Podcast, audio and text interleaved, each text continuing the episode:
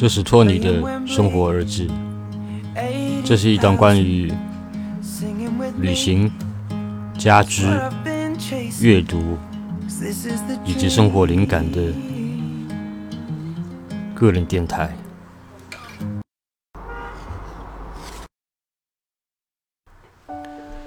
有时候，脑海中发出的声音和茶壶发出的声音是出于同一个原因。之内心积聚了能量，需要释放出来。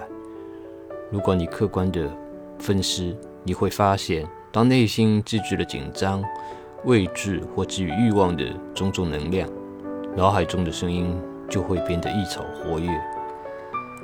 当你生某人的气，想骂他的时候，这一点尤其明显。甚至还没有见到他，你已经在内心骂过他很多次了。当能量在内心积聚，你就会想干点什么。发出声音是因为你的内心不平静。发声可以释放能量。当你看到一棵树时，你会毫不费力地看到树枝、树叶、花蕾。那么，为什么要把看到的事物转化成言语呢？看那棵树，绿叶衬着白花，真是漂亮极了。看看它开了多少花，哇，树上都开满了。如果你仔细想想，你会发现这样的叙述会使你和身边的世界相处得更加融洽。就像在后座上指挥别人开车，会让你感觉好像事情基本上在你的掌控之下。你好像和那些事物产生了联系。这棵树不再是这个世界上与你无关的一棵树。被你看到了，描述过了，判断过了。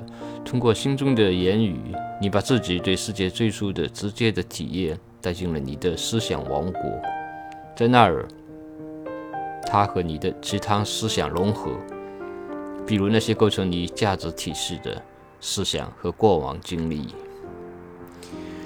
当声音向你叙述外部世界时，那些思想就与你所有的其他思想平等共存。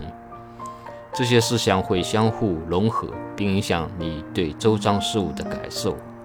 因此，你的感受其实是你个人对世界的表述，而不是对外部世界未经过滤的直接体验。这种对外部体验的内心操纵，可以使现实在进入内心时得到缓解。比方说，在任意特定时刻，你可以看到无数的事物，但是你只会叙述其中的几个。你的思想会进行阐述的这几个事物，对你而言必定很重要。你这种微妙的预加工方式控制你对现实的感受，以使其能与你的其他思想共存。你的意识所感受到的，实际上是你用现实构建的心理模型，而不是现实本身。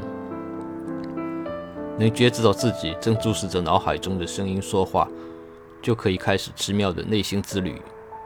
如果使用得当，那么原本是担忧、烦恼和大多数神经症资源的脑海杂音，就可以变成真正的精神觉醒的起点。了解了正在关注脑海中的声音的那个存在，你就了解了造物的伟大奥秘之一。一个人内心的成长，完全取决于他能否认识到获得平静和满足的唯一途径。就是停止考虑自己。说到底，你永远也摆脱不了层出不穷的问题，除非你能摆脱你内心中总是有着诸多不满的那个部分。你能看到内心的烦恼，这就意味着你与它并非一体。看到某一事物的过程是以主客体关系为前提的，其中的主体被称为见证者，因为。